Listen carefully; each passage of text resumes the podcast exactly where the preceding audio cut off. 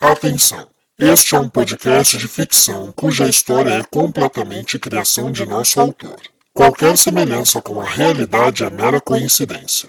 Devemos avisar, porém, que neste podcast poderão haver cenas de violência, agressão, manipulação psicológica e insinuação sexual, e que não é recomendado para menores de 13 anos.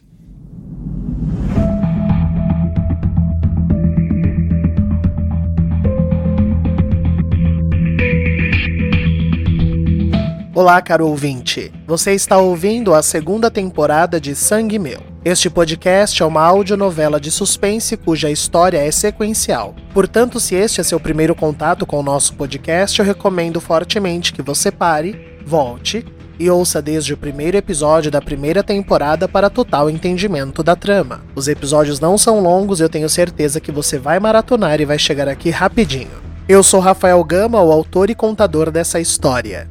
Lembrando que se você está acompanhando essa história, é importante que você também nos siga no Instagram através do perfil novela de ouvir. É lá que nós informamos quando tem episódios novos e temos interações nos nossos stories. Nós apreciamos muito sempre que vocês interagem, mandam comentários, dão o seu feedback sobre os nossos episódios e nós estamos agora fazendo uma pequena tradição de agradecer os nossos ouvintes que nos seguem e que interagem nas nossas redes. Então hoje eu quero agradecer o Nilson Almeida, o Rafael Mourão e o Samuel. Muito obrigado, meninos, por estar acompanhando e prestigiando o nosso trabalho. Lembrando também que desde semana passada eu fiz um pedido pessoal para vocês, você que nos acompanha, que nos ouve, que você convide uma pessoa para ouvir também Sangue Meu. Escolha alguém da sua consideração, uma pessoa que você sabe que vai gostar. A gente sempre lembra que podcasts são coisas que as pessoas não estão acostumadas, muitas pessoas ainda nem sabem que existe. Então, se você tem uma pessoa que você tem um carinho e que você sabe que gosta desse tipo de conteúdo, de suspense, de histórias, passa para ela o link, manda, porque se cada um de vocês conseguir convidar uma pessoa, a gente rapidinho dobra o nosso número de ouvintes e isso vai fazer uma diferença enorme pra gente.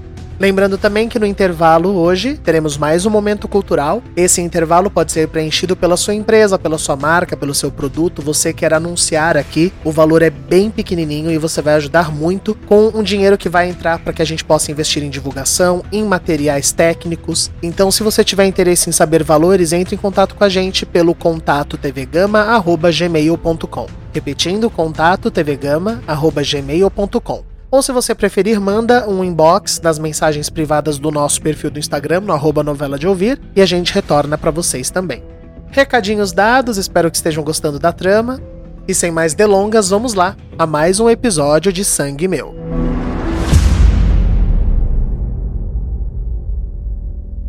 No episódio anterior,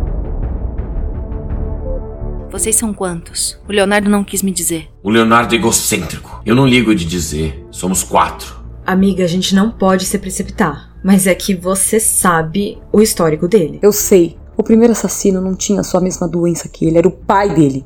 O meu marido pode ser um serial killer. Eu não sei não, doutora. Eu temo não por mim, mas se as pessoas que eu amo correm perigo. Eu me pergunto se não seria melhor eu me internar em algum lugar, sabe? Acho que ainda não é o caso. Solange, a Bernadette sumiu. Fala, meu amigo, é o seguinte, hein? Eu comecei a botar fogo no parquinho. Eu acho que você vai estar por aqui, mas eu recomendo ligar no meu programa amanhã meio-dia. Você vai gostar. Vem cá, a, a, gente se conhece? Eu acho que não. Eu, eu me chamo Bibiana, eu sou a terapeuta da Adriana. Ah, sim, prazer! Eu sou a Fran. O que a gente tá procurando? alguma coisa suspeita, qualquer coisa que indique um caminho. Tavares, deu merda deu muita merda. Adriano? Eu nunca fui com essa cara, sabia? Nunca.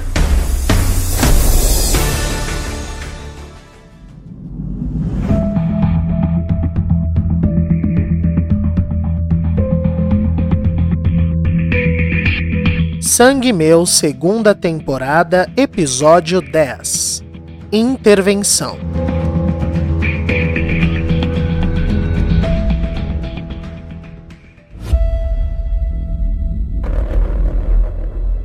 Adriano?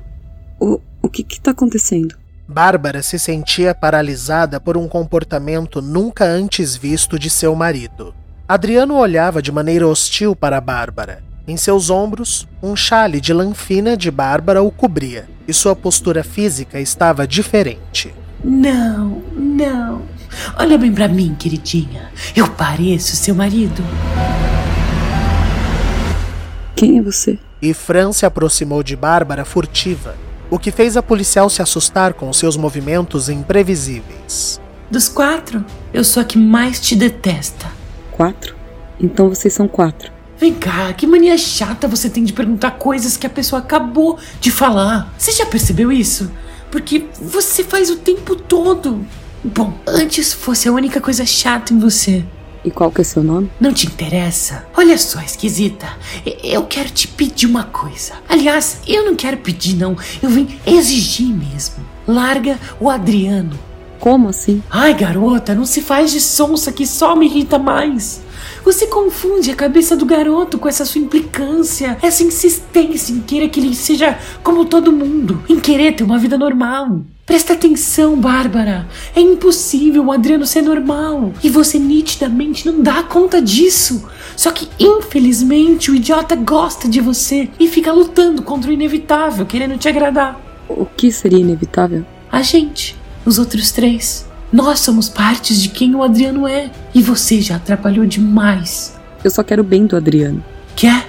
Quer mesmo? Eu não sei não, hein, policialzinho. Eu acho que você quer que ele seja a, a pessoa que você quer ter do seu lado. Porque bem para ele você não tá fazendo faz um bom tempo. A gente não precisa de você, Bárbara. Você é chata, é, é controladora, é quadrada, é enfadonha, entediante. E se eu sou tudo isso, por que, que o Adriano ainda me ama? Porque ele é frouxo, ele é dependente, é preguiçoso, precisa de uma babá. Ele sempre quis alguém que o salvasse. Coisa de gente covarde. O que ele não entendeu ainda é que ele já tem a gente para salvar ele. E Fran andou pela sala confiante e debochada. Agora vem cá, cadê a mudinha? Ela tá no quarto? Não fala assim da minha filha. Putz, tá aí um problema, né? Porque ela meio que é nossa filha.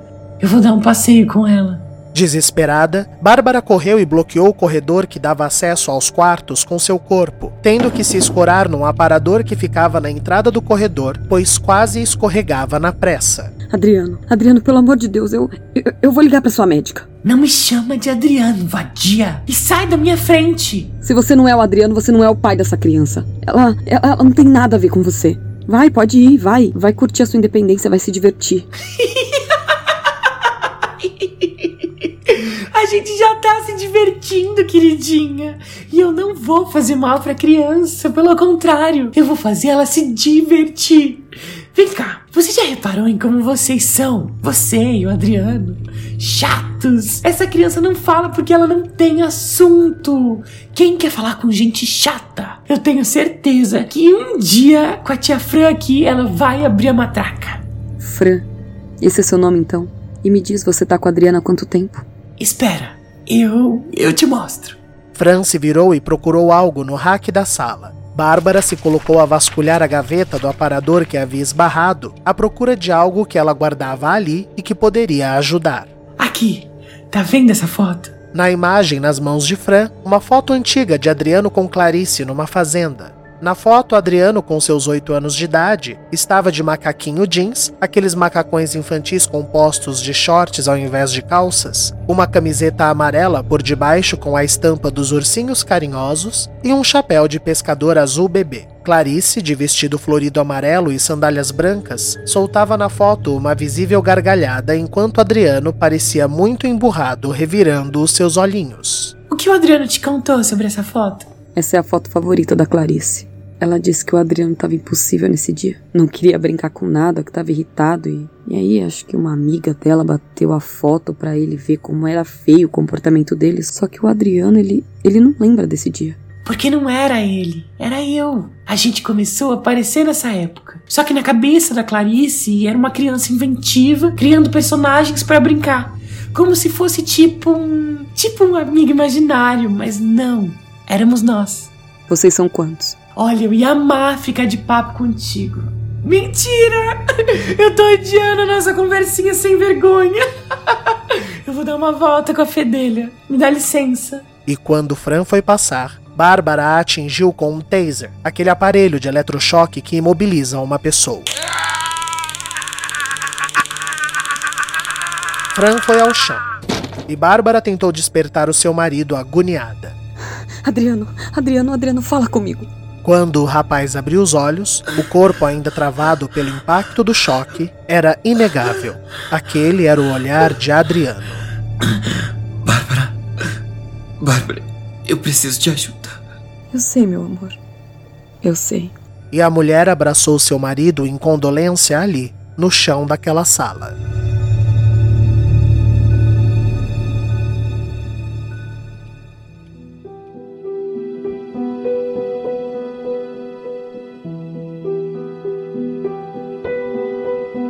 Naquela noite, Bárbara não dormiu. Ao seu lado, Adriano, mentalmente exausto, havia capotado num sono profundo. Mas um mar de preocupações fez a policial passar a noite em claro, pensando no que ela iria fazer. Pela primeira vez em sua vida, ela tinha medo da pessoa que estava deitada na mesma cama que ela, e só o pensamento a fazia estremecer.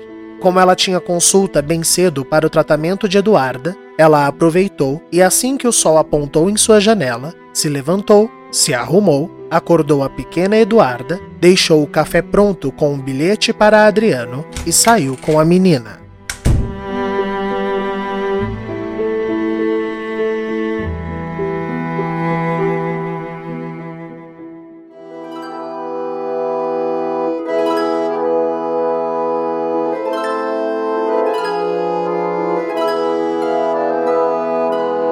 Quem também acordou cedo foi Bernadette, ainda deslumbrada com o belo hotel que estavam hospedados na famosa Avenida Corrientes, no centro de Buenos Aires. Ela tomou um refrescante banho e lamentou ter que vestir as mesmas roupas. Mas quando saiu do banheiro de roupão, sobre a sua cama, uma sacola da Dior com um bilhete. Espero que não se importe, comprei para você. Se o tamanho estiver errado, trocamos. Te espero no salão do café, Júnior. Dentro da sacola, um vestido mídia cinturado de saia godê com uma elegante estampa azul marinho e branca que reproduzia o nome da marca num padrão de escamas. A frente do vestido era fechada numa gola padre com zíper frontal.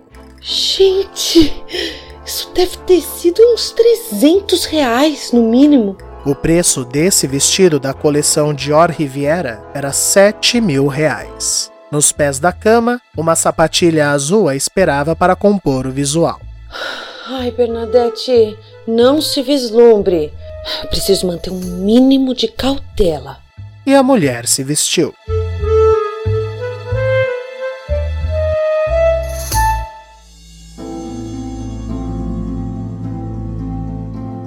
Próximo ao consultório do Dr. Luciano, havia um parque onde Bárbara decidiu fazer uma hora com Eduarda. Ela dizia para si mesma que era para divertir a menina, que adorava ver os cachorrinhos brincando. Mas no fundo ela sabia. O que Bárbara não queria era ficar no mesmo espaço que seu marido. E isso estava a torturando por dentro. O que, que eu vou fazer, meu Deus?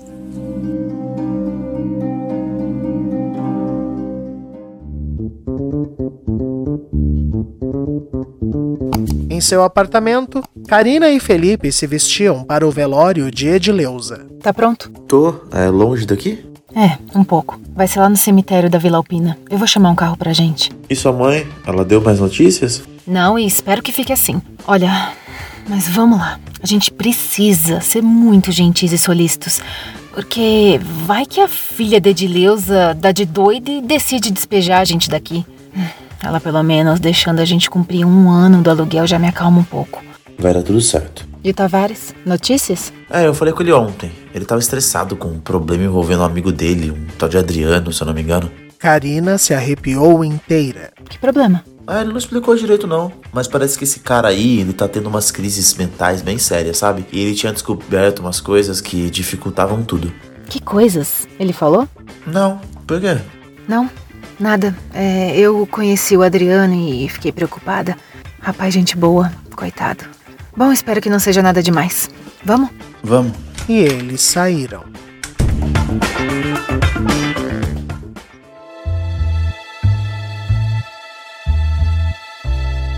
Olha ela aí. Bernadette descia para encontrar-se com Júnior no movimentado salão de refeições do hotel em que estavam hospedados. Ela estava vestindo as roupas que Júnior lhe deixou e que caíram nela como uma luva. Ó, oh, o vestido ficou ótimo. Nossa, Júnior, eu nunca usei um tecido tão bom, estruturado desse jeito. E a sapatilha? Como você acertou meu número? Ontem, quando você tirou os sapatos no avião e cochilou, eu olhei o tamanho.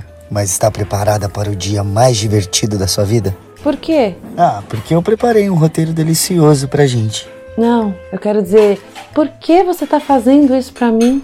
Ah, não tem por que ter um motivo exato, tem? Eu. Eu gosto de você, Bernadette, da sua companhia. Eu sou uma pessoa muito sozinha e de todo mundo que eu conheço, você tem sido a única pessoa que não me distrata.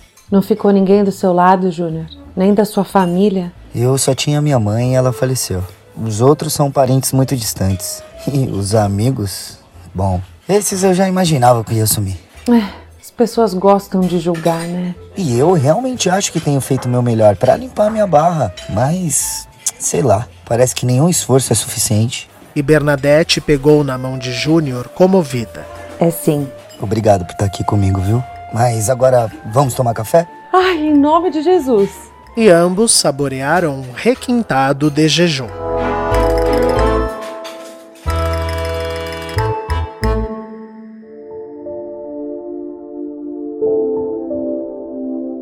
Na doce acolher, Solange descia de seu quarto quando encontrou Clarice já em seu escritório. Que foi, dona Clarice? Já tá trabalhando cedo assim?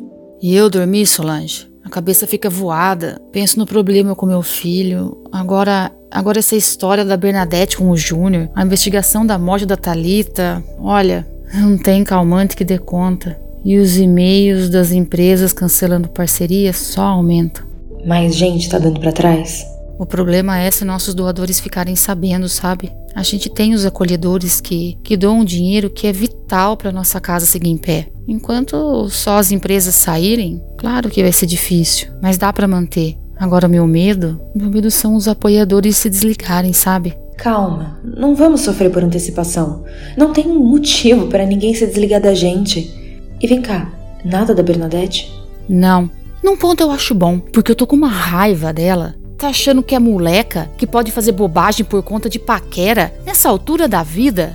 Não, calma, dona Clarice. A gente não sabe o que, que o Júnior quer com ela. Às vezes também não é nada demais. Ah, não, gente. Não é possível que só eu não confio naquele garoto. Calma, que eu também não disse isso. Eu só tô dizendo que hoje a senhora tá sofrendo muito sem ter certeza das coisas. Ninguém cancelou a contribuição financeira. O Júnior ainda também não fez nada demais. A senhora tá precisando de descanso. Eu daqui a pouco apelo pra pinga, minha filha, porque olha, tá difícil.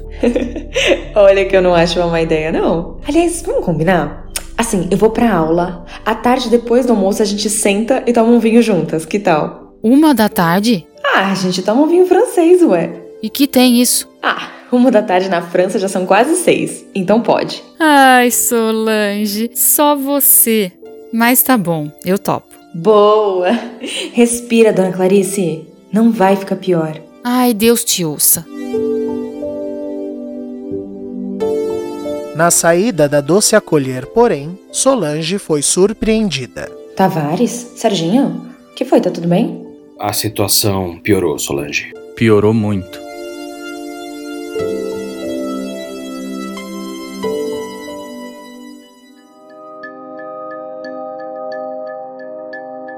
Luciano recebia Bárbara e Eduarda para mais uma sessão em seu consultório. E então, tivemos progresso? Ela soltou o som pro pai, doutor. Foi uma festa. Ah, sim. O Adriano me ligou agradecendo.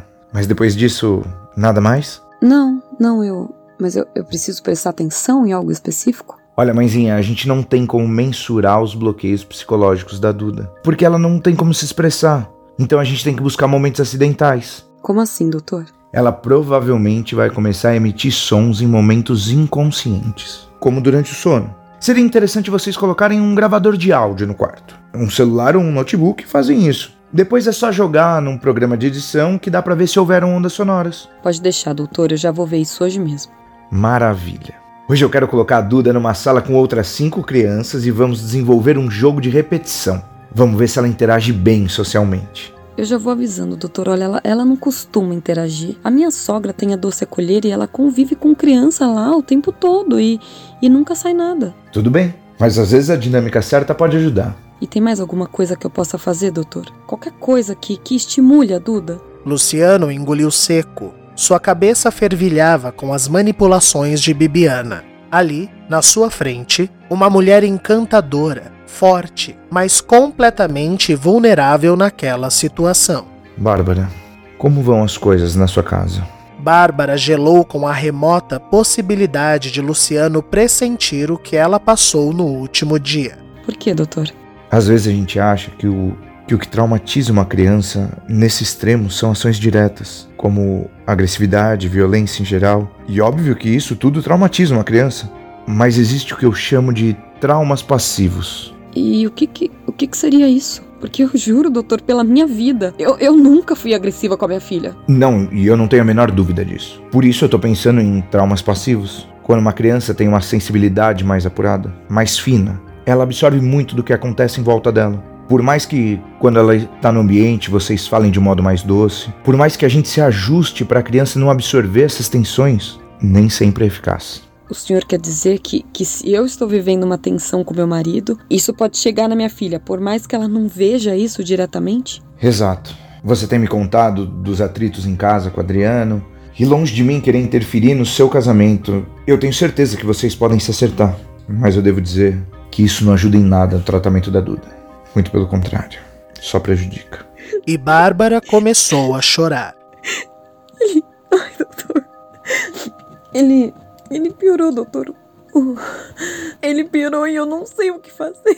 Você não consegue passar uns dias longe com a Duda?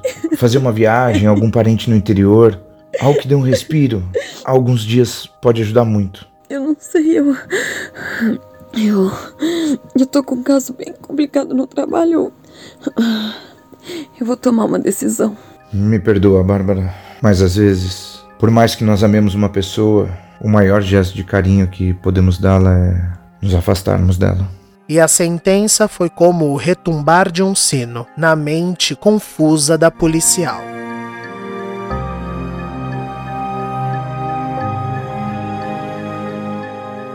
Intervalo comercial. E no momento cultural de hoje, eu vou indicar um canal do YouTube, já que a gente está seguindo essa linha de falar sobre true crimes e canais que fazem documentários, tanto podcasts, livros que falam de crimes reais. Esse canal eu descobri essa semana, maratonei alguns vídeos, roteiro bem escrito, edição bacana. O canal chama-se O Insólito. Vou deixar o link também na descrição, mas é só procurar no YouTube por O Insólito. O criador do canal, o Marcos, ele faz vídeos que se baseiam em crimes reais, serial killers, mistérios e desde crimes nacionais, internacionais, crimes atuais, crimes antigos, então tem uma variedade bacana. Se eu não me engano, saem dois vídeos por semana e é aquele tipo de canal do YouTube que você não tem o compromisso de assistir nada sequencialmente, você pode assistir o assunto que você se interessar, a temática que for bacana para você. Os vídeos vídeos têm aproximadamente 20 minutos cada um, é super bem editado e o que eu mais gosto é que o Marcos tem uma voz linda.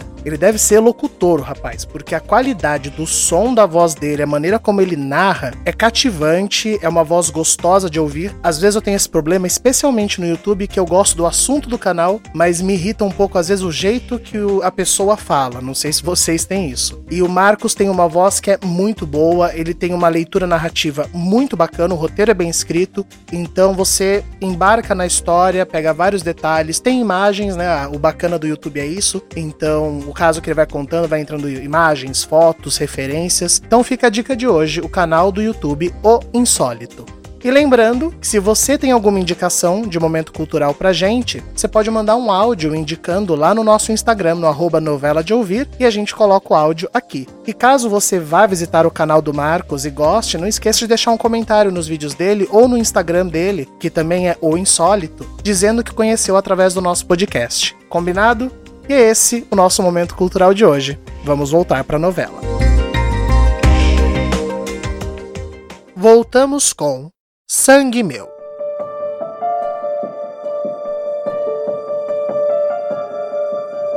Eu não acredito. Tavares e Sérgio levaram Solange para a delegacia, onde Tavares mostrou as fotos que tirara do escritório de Adriano com a corda na gaveta e algumas tiras que havia trazido consigo. O que, que a gente vai fazer? Então, eu peguei um pedaço de cada tira e eu vou agora mesmo nos arquivos comparar com as cordas que a gente encontrou na cena dos crimes. Porque isso vai dar pra gente um ultimato, né? Claro, claro, faz todo sentido. Tomara que não sejam as mesmas cordas, meu Deus. É, eu também espero que não. Mas ainda assim, Solange, isso aqui não ajuda muito. Vai que essa seria a próxima corda e ele tá usando tecido diferente. Tirando um tecido branco em comum nas quatro cordas, que é um tecido bem ordinário, de resto, cada corda tem um padrão bem diferente. Tá bom, gente, mas e se as cordas não baterem? A gente dá de louco, finge que não encontrou, faz o quê? Não, Serginho, não. Isso aqui não dá para esconder mais numa gaveta, não. Eu falei com a Bárbara. Ambos viraram confusos para Solange. Falou o que, Solange? Que descobrimos das personalidades do Adriano e que ele sumiu na hora do crime. Por que você fez isso? Desculpa, Tavares, mas eu já tava bem agoniada em esconder isso e para piorar, eu fui perseguida. Como assim? Você tem certeza? Onde? Por quem? Tava no Ibirapuera. Uma pessoa, ela tava de moletom, boné, óculos escuro, correu, correu atrás de mim. Quando eu desconfiei de alguma coisa, alterei o caminho, mas ela acelerou e me perseguiu. Eu escapei por sorte, e então eu fui direto para Bárbara. Sérgio saiu de onde estava e segurou Solange pelos braços, e seus olhos estavam marejados. Escuta aqui, Solange. Você nunca mais saia sozinha assim. Me chama, eu corro contigo, eu te encontro onde quer que você esteja, mas olha, não apronta mais uma dessa comigo. Eu tô falando sério, Solange. Tá bem. Obrigada, Serginho. Mas eu temi pela Bárbara, gente. Ela tem que saber que o marido dela é perigoso. Tá certo. Ela deve estar tá bem brava comigo. Com a gente, né? Eu tentei explicar da melhor maneira possível. Acho que ela entendeu. Mas enfim, tem uma pessoa que precisa ser informada e que vai sofrer muito com isso. A gente precisa avisar a Clarice. E os três se entreolharam preocupados.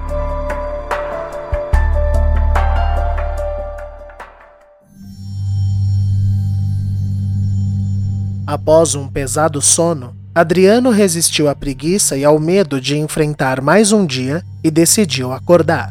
Mas tinha algo errado. Bárbara. Adriano tentou se levantar, mas estava amarrado em sua cama, punhos e calcanhares presos com algemas, e suas pernas amarradas com um plástico filme ao redor do colchão. Com muito esforço, o rapaz conseguiu se sentar, e na frente dele, Bárbara estava parada, trêmula, apontando uma arma para seu marido. Bárbara, o que, que é isso? Foi você, não foi? O quê? Não se faz de idiota, Adriano!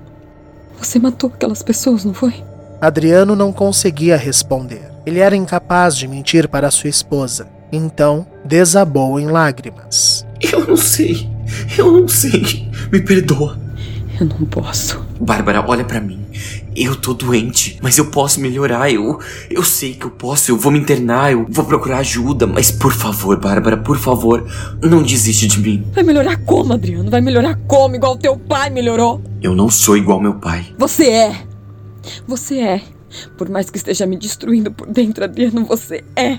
Você é, Adriano. Seu pai deixou esse monstro dentro dele adormecido por anos, mas não adiantou. E aí eu faço o que agora, Adriano? O que, que eu faço? Eu, eu espero? Eu espero parecer que, que, que você voltou ao normal para daqui 10 anos você matar eu e a nossa filha enforcada numa trança de tecido? Eu nunca, tá me ouvindo? Nunca encostar num fio de cabelo seu ou da Duda. Você não, mas, mas e os outros? Não, não, eu, eu não posso correr esse risco, Adriano.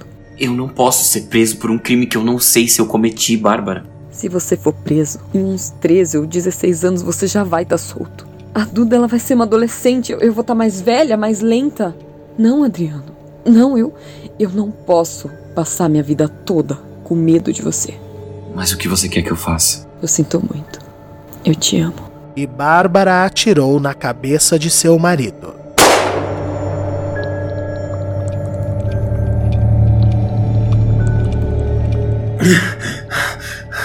Adriano acordou num susto ensopado de suor. O pesadelo realista que tivera o deixara em frangalhos, mas foi importante para ele compreender o que poderia acontecer com sua família. Não dá mais para esperar.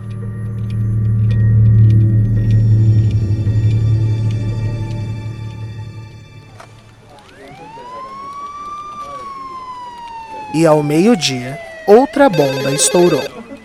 Puta merda. Tá bom, tá bom. O que, que foi agora? Serginho, liga a TV. E estamos de volta, porque, como te falei, meus parceiros, a bomba o quê, cocada? A bomba explodiu! Vocês estão acompanhando aqui comigo desde a semana passada essas estranhas coincidências envolvendo quatro. É, pra quem tava dormindo, tá com a feijoada na boca, presta atenção agora. Quatro mortes em uma semana! E todas com uma característica peculiar, que é a presença de tranças de tecidos nas cenas. Pois bem, a gente mostrou também que isso já aconteceu antes, porque se dizem que brasileiro não tem memória, meu parceiro, a gente tem. Bota aí o VT dos anos 90. O suspeito principal do que a polícia tem chamado de o caso das tranças é um homem que está desaparecido chamado Augusto Belisário. E esse Augusto Belisário teve um filho com uma moça na época, hoje já uma senhora que a gente tentou contato, como eu acabei de mostrar, mas ela se recusa a nos ajudar. Agora, dá uma olhada na entrevista que a simpática deu lá naqueles tempos. Rodou! Na imagem, uma jovem Clarice respondia a repórteres. Eu não sei onde o Augusto tá, moça. Eu só sei que ele é inocente. Ele é um rapaz bom, assustado, mas ele é bom, moça. Oh, que mulher fofa, que bonitinha. Pena que é uma mentirosa. Porque esse homem foi o assassino dos crimes do passado e que só encontrou seu fim porque essa mulher, essa santa aí da imagem, atirou nele.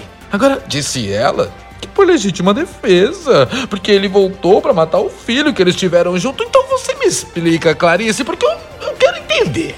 Se ele era um bandido e você matou para salvar seu filho, então quer dizer que você estava mentindo naquela época. Ou ele não é um bandido e você tá mentindo hoje e quem devia estar preso era você.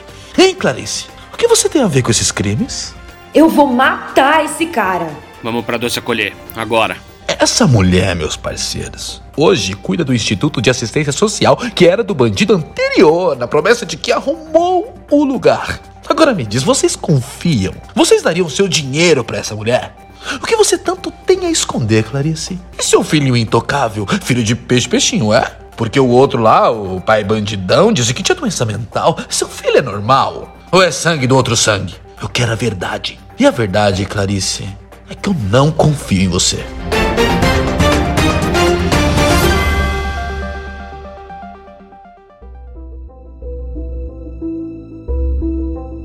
Em seu consultório, Bibiana atendia uma paciente sua quando o telefone em sua mesa tocou.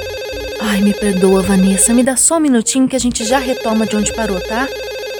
Oi, eu tô em sessão. O que foi? E do outro lado, a recepcionista informou o que Bibiana mais queria ouvir. Claro, tá certo, eu vou atendê-lo.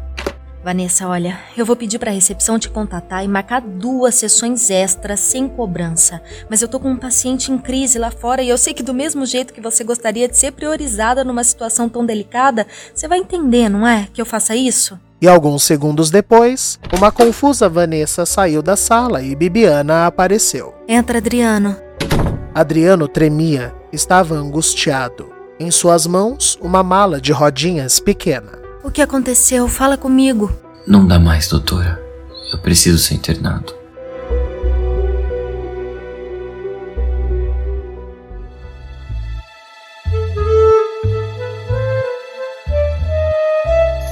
Almoçando em um restaurante de muito requinte no bairro da Recoleta, Bernadette estava se sentindo num sonho. Eu sei que São Paulo tem parques lindos, eu sei, mas olha, é engraçado como a gente se encanta quando tá viajando, né? Olha lá aquela flor de metal, brilhante refletindo a luz do sol. Ai, Júnior, aquilo é deslumbrante. E esse shopping, o Pátio Bolchevique? Burrich. É isso, parece coisa de cinema, gente. Mas o que é que você tá distraído aí nesse celular, menino? Júnior assistia a um vídeo interessado e sério o tempo todo. Decidiu então mostrar para Bernadette. Olha isso. Era a matéria de Figueira atacando Clarice em rede nacional. Ai meu Deus. Júnior, vamos voltar? Calma, me dá um tempo. Eu vou pensar numa maneira de ajudar a Clarice. Até porque se vamos aparecer por lá, que seja com uma solução. Bem pensado. Então, a gente faz o quê? Ah, pede uma sobremesa. E depois vai pro caminho. Mas, Júnior, não é prudente voltar? A Clarice deve estar desesperada. Tá bom. Se você me provar que sua presença lá agora vai resolver alguma coisa, a gente volta agora. Lembrando que ela deve estar uma fera contigo. E Bernadette pensou por alguns segundos. Esse caminito é bonito? É encantador.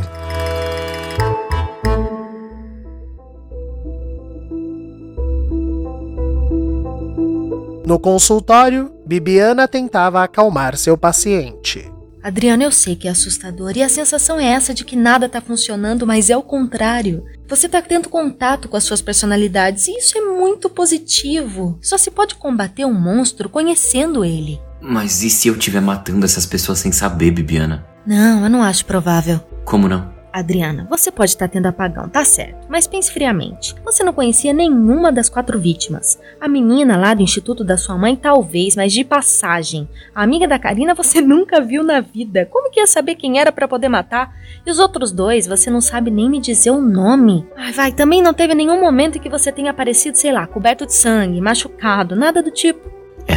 É verdade. Olha, eu vou te ser muito sincera, Adriano. Se os seus amigos e a sua família gostam de você, eles vão pensar exatamente como eu tô pensando e vão tentar te proteger. Você não pode ser tratado como um bandido sem prova nenhuma de nada. Mas eles podem estar com medo de mim. É compreensível. Olha para mim. Eu sei exatamente quem você é e o que tá acontecendo. Agora me diz, eu pareço estar tá com medo de você? Não. Porque eu também conheço a tua índole. O que eles podem. Não, deixa pra lá. Bibiana desviou o olhar numa jogada para fingir que não queria induzir nenhum pensamento em Adriano. Não, fala, por favor. Fique atento, porque se essas pessoas não confiam em você, eles podem tentar se aproveitar dessa situação para te internar. E você vai por amor a eles. Só que, Adriano, lembra do que aconteceu com a tua mãe quando foi internada? Adriano já havia contado em terapia do período de Clarice na Salpêtrière. Mas aquilo foi diferente. Ela estava sendo manipulada pela Karina. Tudo bem, mas olha, sinceramente, não é muito diferente não. Numa clínica, eles vão te dar inibidores, que é uma porrada de remédio para te deixar inerte, mas sem te curar nada. Muito pelo contrário. Presta atenção, Adriano. O que você tem não é comum. Ou seja, a nossa medicina convencional não sabe tratar, não está preparada. Graças a Deus eu tenho experiência com isso porque tenho vivência com esse quadro e eu acredito em você. E eu vou te curar. Mas não desse jeito. Se eles tentarem qualquer coisa, você me procura. Tá bem. Até porque para um psiquiatra de meia tigela testar que você tem esquizofrenia e te medicar errado é um pulo. E daí sim, aí você vai perder controle dessas personas e aí você se torna um perigo, entendeu? Obrigado. Pelo menos uma pessoa acredita em mim. E Adriano abraçou a sua terapeuta comovido. Confia em mim. O Esu Osue. O Esu Osue.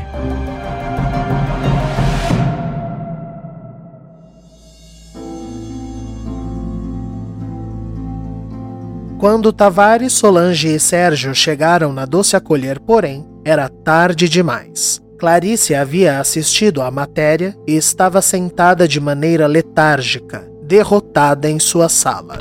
Dona Clarice, a gente veio correndo. A gente vai desmascarar esse desgraçado, Clarice. Eu tirei o telefone do gancho. Não parava de tocar.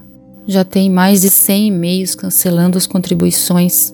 A gente vai fechar e a inconformada mulher chorou. Ô, dona Clarice, não fica assim. A gente vai dar um jeito. Na porta, Bárbara apareceu com Eduarda a tiracolo. Eu recebi a mensagem e vim correndo. Bárbara então olhou para Clarice. Lembrou-se da briga que tiveram e que ainda não haviam resolvido, colocou sua filha no chão e correu até sua sogra, a abraçando muito forte. Não fica assim, minha sogra. Olha, olha aqui para mim. A gente daria a vida pela senhora e você sabe disso. E a gente vai estar tá com você até o fim, do seu lado. E esse, olha para mim, esse não é o fim. Obrigado, minha filha. E o Adriano? Bárbara então olhou para seus amigos, que ficaram tensos com a menção daquele nome. Vamos. Vamos todo mundo sentar? Eu tenho umas novidades.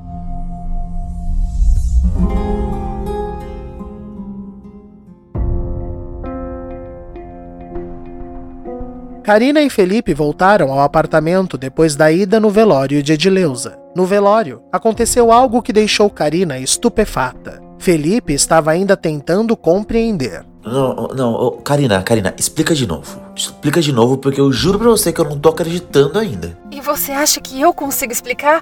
Felipe, eu juro pra você, eu tô tão chocada quanto. A, a mulher me chamou num canto, agradeceu demais a gente ter ido e disse que ia me ligar ainda hoje, porque Dileuza recebia os advogados da família com frequência e ela fez uma alteração. Mas ela não era catatônica?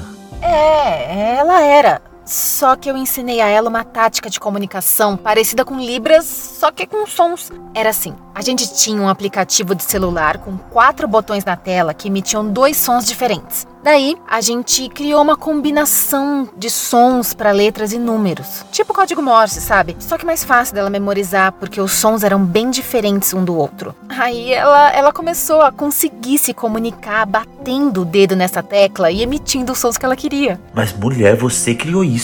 Como que você fez isso? Fica três anos sem ter o que fazer que você consegue, lindo. Mas enfim, assim que ela aprendeu, ela pediu a presença dos advogados, porque ela queria mexer em coisas nos bens dela antes de morrer. Aí a gente conseguiu que um juiz reconhecesse a comunicação como sendo válida e ela começou a receber os caras. Mas eu nunca ficava no quarto, então nunca vi o que tanto ela queria. Foi nisso que a filha dela me contou que ela passou esse apartamento pro meu nome, que era o presente dela para quem devolveu a ela sua voz. Felipe seguia desconfiado. Mas ela nunca tentou te contar isso? U usando os barulhinhos lá? Não, não, eu não fazia ideia. Pelo menos a filha dela concordou. Eles têm outros imóveis e, e quando ela soube que eu quem ensinou a Edileuza a se comunicar, ela ficou tão comovida que disse que se a mãe não tivesse dado o apartamento, que ela mesma teria dado. Nossa, que coincidência boa, né? Isso é intervenção divina, meu amigo. Agora minha mãe pode enfiar o dinheiro dela no rabo que eu não preciso me preocupar. Eu tenho uma casa. Ai, você tem uma casa, amiga. Vamos beber! Vamos beber! E eles celebraram a grande vitória.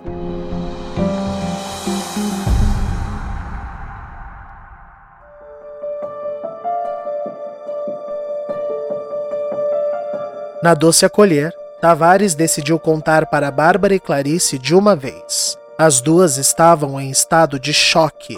Não tem explicação, gente. Não tem explicação. Meu Deus do céu. Eu verifiquei agora há pouco nos arquivos. A boa notícia é que os tecidos não batem com nenhuma das tranças. Tu- tudo bem, chefe, mas. Mas vai que essa corda é nova, que ele ainda não usou. Foi exatamente o que eu pensei. Mas seguinte, se a gente conseguir um diagnóstico de um psiquiatra, o Adriano pode ser internado para um tratamento preventivo. E isso ajuda como? Ele vai curar? Não exatamente, dona Clarice. Mas, se ele foi isolado e os crimes continuarem acontecendo, nós teremos uma prova de que não foi ele. Mas se os crimes pararem. Solange, leva a Duda no quarto de brinquedos, pede pras meninas olharem. Eu vou ligar pro Adriano. Não, Bárbara, tá louca? Não, o meu marido, ele pode ser muita coisa, mas acima de tudo ele é responsável. A gente vai explicar pra ele o que, que tá acontecendo e eu tenho certeza que ele vai se voluntariar à internação. Não tem mais jeito, gente. A gente precisa fazer uma intervenção. Adriano parou para comer algo perto do consultório de Bibiana quando recebeu a mensagem de Bárbara. Precisamos de você na doce acolher. É a sua mãe. A conta, por favor.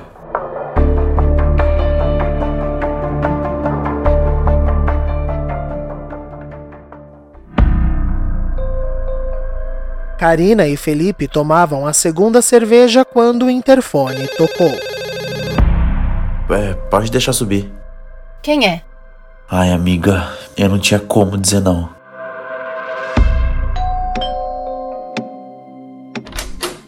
Adivinha quem já tá sabendo do presente que a minha filhinha ganhou?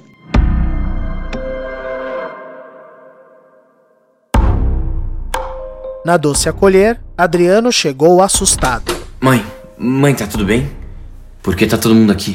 Adriano, a gente precisa conversar. O que foi? O que, que vocês querem comigo? Eu tô bem, gente. Eu acabei de falar com a minha médica. Eu tô sob controle. Isso é ótimo, Adriano. Mas a gente precisa te mostrar uma coisa e precisa que você fale a respeito. O quê? A gente encontrou isso na gaveta do seu escritório, Adriano. E Solange mostrou as fotos. Quem pôs isso lá? Isso não é meu. Amigo, eu pessoalmente abri seu escritório. Então não tem como não ser seu. Estavam nas suas coisas. Você lembra de ter feito essas tranças? Não, eu, eu não fiz isso. Não são minhas. Oh, meu amor, eu acredito em você. Mas olha, se não foi você, foi algum dos outros que, que existe aí dentro. E a gente acha que o melhor é você procurar tratamento. Eu tô me tratando, gente. A gente só precisa ter paciência, só isso. Filho, eu tô com meu coração despedaçado, mas a única saída, a única saída é você ficar um tempo internado, Adriano. É pro teu bem. Adriano começou a tremer. O olhar abaixou, e então a sua cabeça se ergueu, mas não era ele. Era alguém violento. Não! E ele virou o pesado armário de troféus da sala de Clarice em cima de Tavares e Sérgio que caíram. Adriano, não! E o rapaz saiu correndo.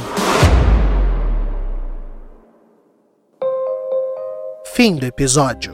Hush, hush, sweet Charlotte, Charlotte, don't you cry. Você acaba de ouvir Sangue Meu. Não se esqueça de compartilhar esse podcast em suas redes sociais. No Instagram, marque novela de ouvir. Fazem parte do elenco fixo de Sangue Meu. Aline Neves, Aline Penteado, Bruno Soares, Gabriel Vernucci, Giovanni Pilan, Ellen Kazan, João Paulo Lourenço, Júlia Zan, Mariana Guazelli, Rafael Alvim, Tássia Melo, Vinícius Torres e Vitor Nono. Participação especial, Bárbara Santos. O roteiro, a direção e a edição são meus, Rafael Gama. A identidade visual da segunda temporada é de Júlia Zan. Esperamos você na próxima semana. Até lá, se cuida!